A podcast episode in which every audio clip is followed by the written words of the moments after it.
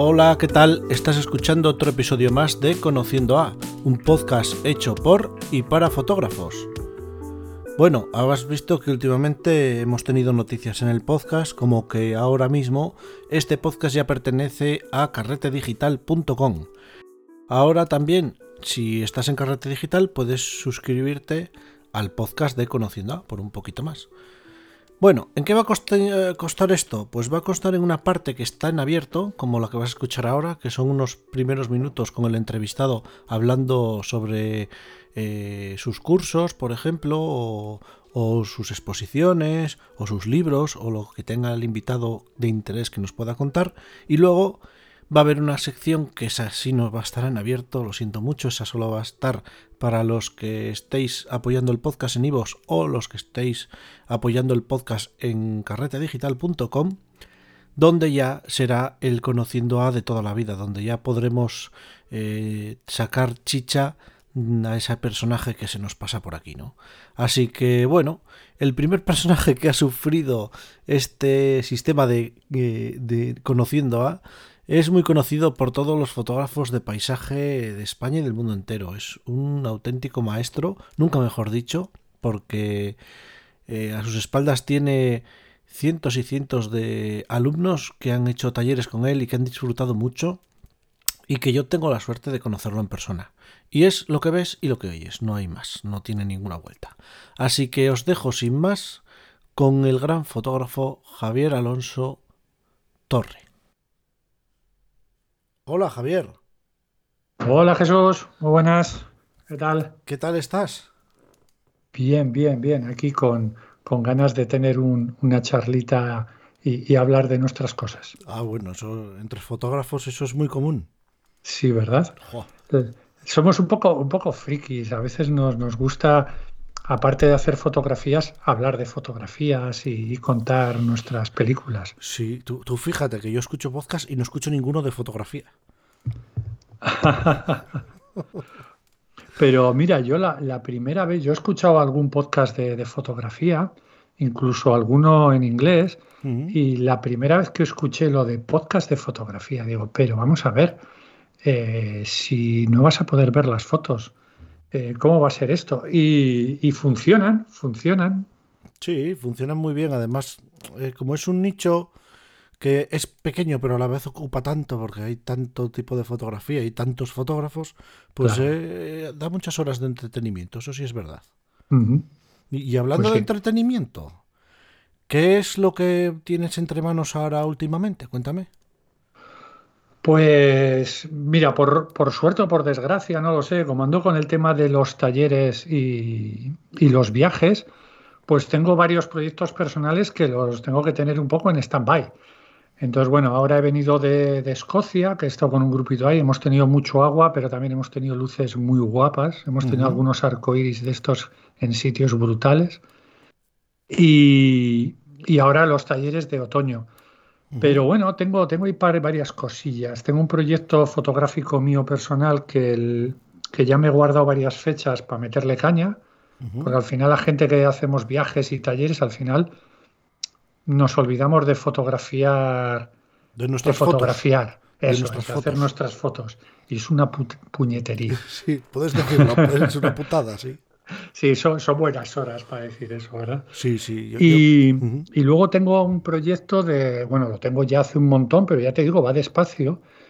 Eh, estoy en, fase de un nuevo libro. Yo ya sé que hay saturación de libros de fotografía, pero este yo creo que está bien, está bien, porque es didáctico, pero es más inspiracional que didáctico. O sea, no se habla de técnica, sino, sino, bueno, maneras de de buscar un poco la inspiración en el paisaje. Bueno, yo creo que, que cuando consiga dedicarle el tiempo que necesita va a quedar muy chulo. ¿Y qué va a ser? ¿Un complemento, por ejemplo, al último que sacaste de Cantábrico? Eh, no, o sea, sí, sí, porque realmente va a enriquecer a la gente que haya leído el otro libro, pero en este no toco nada de técnica. Eh, sí que hablo mucho de composición, pero no es un libro de composición, es más allá de la, de la composición. ¿no? Entonces, Bueno, son, son recursos, manera de explorar las visiones, sin volvernos locos, ¿eh? O sea, estamos hablando de, fotografía de paisaje, pero buscando enriquecer eh, la experiencia mía de, haber estado peleándome con el paisaje y, de ver lo que la gente en los talleres, pues ves dónde, dónde se atascan y tal. Entonces va a tratar de eso, de ser un libro didáctico, pero a través de la inspiración. Y yo, bueno, Ahí, andamos, pero ya te digo, o sea, me está costando más de lo que yo pensaba por, por la falta de, tiempo. Al final necesitas concentrarte en las cosas. O sea, escribir un libro o cualquier otra cosa, no sé, no es eh, mira, tengo ahora media hora, me pongo y esa media hora aprovecho un montón. No, no, tienes que, enfocar la cabeza un poco en lo que estás haciendo porque si no es un desastre. Sí, eso, eso me recuerda a una película que estaba viendo mi madre no hace mucho, de estas que echan en Antena 3 los, los sábados por la tarde y tal. Esas alemanas o suecas. O... sí, sí. Y era de un, de un escritor que se iba a un faro para escribir un libro, tú fíjate. Mm, pues sí, sí, sí, sí. Y, claro, es verdad, necesitas tu tiempo porque aunque tengas la idea contigo y, en un momento dado puedas escribir un par de párrafos porque se te acaba de ocurrir y puede ser así, pero realmente necesitas mucho tiempo para pensar cómo tienes que escribir algo para que la persona que lo lea lo entienda. Sí, exactamente, exactamente. Entonces, bueno, estamos, estamos en ese, en ese impasse. Eh, es lo que tiene, o sea, si te van bien las cosas, quiere decir que tienes que hacer muchas cosas y tienes que estas cosas dejarlas un poquito, un poquito en, en, stand-by y luego irlas retomando. Así que ahí, ahí, andamos, en ese, en ese tiempo. ¿Y, de talleres? ¿qué, talleres tienes para ahora, para otoño? Uf, mira, lo que pasa es que, bueno, los tengo casi todos llenos, porque me voy ahora a Ordesa, tengo dos, dos grupos, luego tengo uno en Vizcaya, que se hacemos bosque y costa, hacemos las dos cosas, y, sí que tengo uno en noviembre, ya casi a finales de en Costa Quebrada, que es el que todavía queda alguna plaza, pero el resto la verdad que ha ido bastante bien. Y ya tenemos de cara al año que viene el de Lofoten, que también lo tengo lleno, pero bueno, este año vamos a Madeira, eh, en septiembre iremos a Islandia, iremos, volveremos a Escocia, que acabo de estar. O sea que bueno, Vas a tener que hacerte otro pasaporte, no te van a entrar los, los sellos. Bueno, mientras mi mujer me aguante, todo va bien. El problema ah, es eso, que al final ella me dice, oye, que quiero verte. Bueno, y cuando, te, cuando te coja, te coge con más ganas. Sí, sí, sí, sí. Pero bueno, no voy a hacer como mi padre, porque mi padre era viajante. Ostras. Y, y fuimos seis hermanos, y yo no sé si es que venía con muchas ganas, y entonces cada vez que venía, pero no. Pero no, no, no, no, déjate, déjate. Pero está bien, sí, a veces volver a casa es lo mejor de viajar. Sí, sí, yo, yo lo echo de menos cuando estás fuera. ¿eh? Sí, sí, sí. No sé, es una cosa rara porque estás deseando irte de viaje. Claro, luego al de una semana ya, sé, ya quieres volver a viajar, pero sí, la vuelta a casa siempre es, chula, es importante. Y no sé, a mí siempre me dura menos la vuelta que la ida. ¿Cómo? La vuelta, el viaje de vuelta siempre es más corto, se me hace más corto que, el de ida, por ejemplo. yo, mira, en esta ocasión no, porque volvimos de Escocia y, me retrasaron el vuelo, el que iba, íbamos desde eh, Edimburgo a Madrid. Y me retrasaron el de Madrid, o sea, el de Madrid Bilbao y estuve como cinco horas ahí en el aeropuerto de Madrid pues eso, con el portátil y tal, pero aburrido. Sí, sí, esta vez nos hizo más corto. Pero a veces sí, a veces se hace corto porque, porque tienes muchas cosas en la cabeza de todo lo que has vivido. Sí, Entonces sí. Mm. Sí, además, eh, tus viajes que ya, como cuentas, que por ejemplo este que has ido a Escocia, que mm. has tenido esas luces y esos eh, arcoíris y todo eso, eso pues, aparte de un cansancio físico, también es un cansancio mental para el que va como profesor porque claro, tienes que hacer también de padre. sí, sí, sí, es un poquito, un poquito eso. La verdad que, eh, mira, esto es, esto es algo que, a mí me encantaría. Me gustaría coger y, y que alguien me llevara, ¿no sabes? O sea, pues como por ejemplo apuntarme yo a un viaje o alguien o ir con unos amigos, pero yo no organizar nada ni encargarme de nada. Tú solo disfrutar, como cuando, eso es, eso como cuando vas con, tu padre de boda y te dice, toma, lleva todo el coche porque sabes que él va a beber. un poquito eso, un poquito eso. Pero, pero tienes razón, o sea, ese tema de estar ahí de, de padre, de, de estar pendiente de la gente, tanto fotográfico como de cuidado, de oye, eh, cuidado que aquí te puedes caer, cuidado que aquí tal. Y, a ver, si haces esto es porque, porque, no sé, porque te gusta, porque, porque, no sé, yo, por ejemplo, pues he entrenado baloncesto, siempre, siempre estaba haciendo cosas en las que tenía como gente a mi, ¿no? Que tenía que estar pendiente de gente. Entonces, algo como que estoy acostumbrado. Pero de vez en cuando sí que dices, jo, ahora me gustaría eh, eso, ¿no? no pensar en nada y que me llevasen. ¿Y dónde vamos a hacer fotos? Me da igual, tú llévame donde quieras, suéltame. Como si no hago fotos, solo ver. Está bien, está bien, pero bueno. Pero sí, sí. A mí eso me cuesta, ¿eh? Mira, soy una.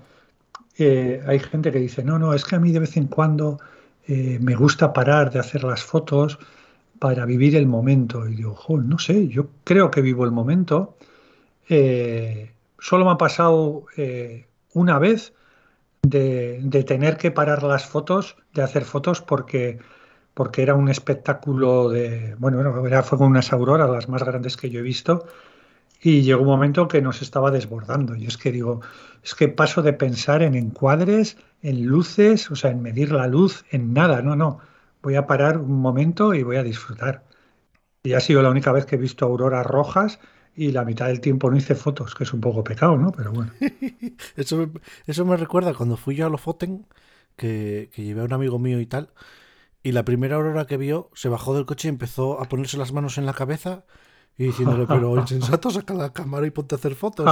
Y el hombre casi hasta lloraba, ¿no? ¡Ay, mira, mira! Claro, Claro. sí, esos momentos son los que, como decimos aquí en Asturias, prestan mucho. Claro, mira, a mí me pasa ahora en, pues cuando vas a Lofote, en estos sitios, ¿no?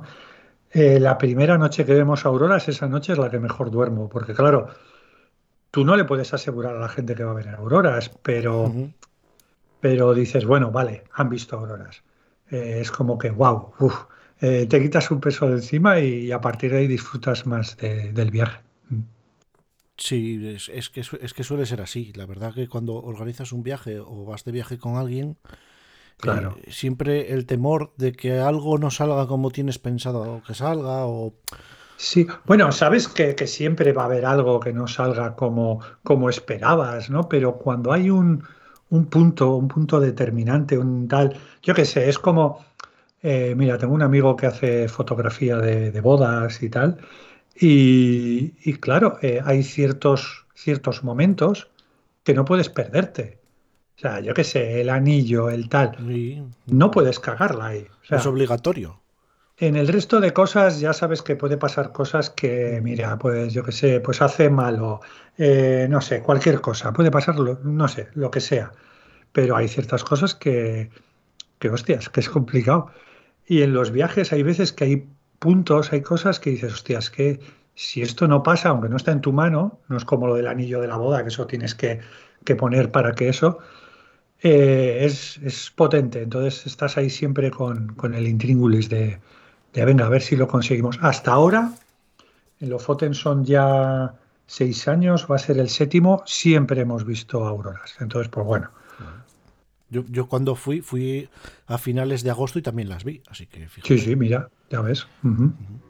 Ya ves. bueno, pues ahora llega el momento en el que vamos a conocer un poco más a, a Javier al Javier que está detrás de la cámara, no al Javier fotógrafo que nos lleva de viaje, que nos hace un taller en la Costa Quebrada y que nos escribe de vez en cuando un libro maravilloso como es el de Cantábrico.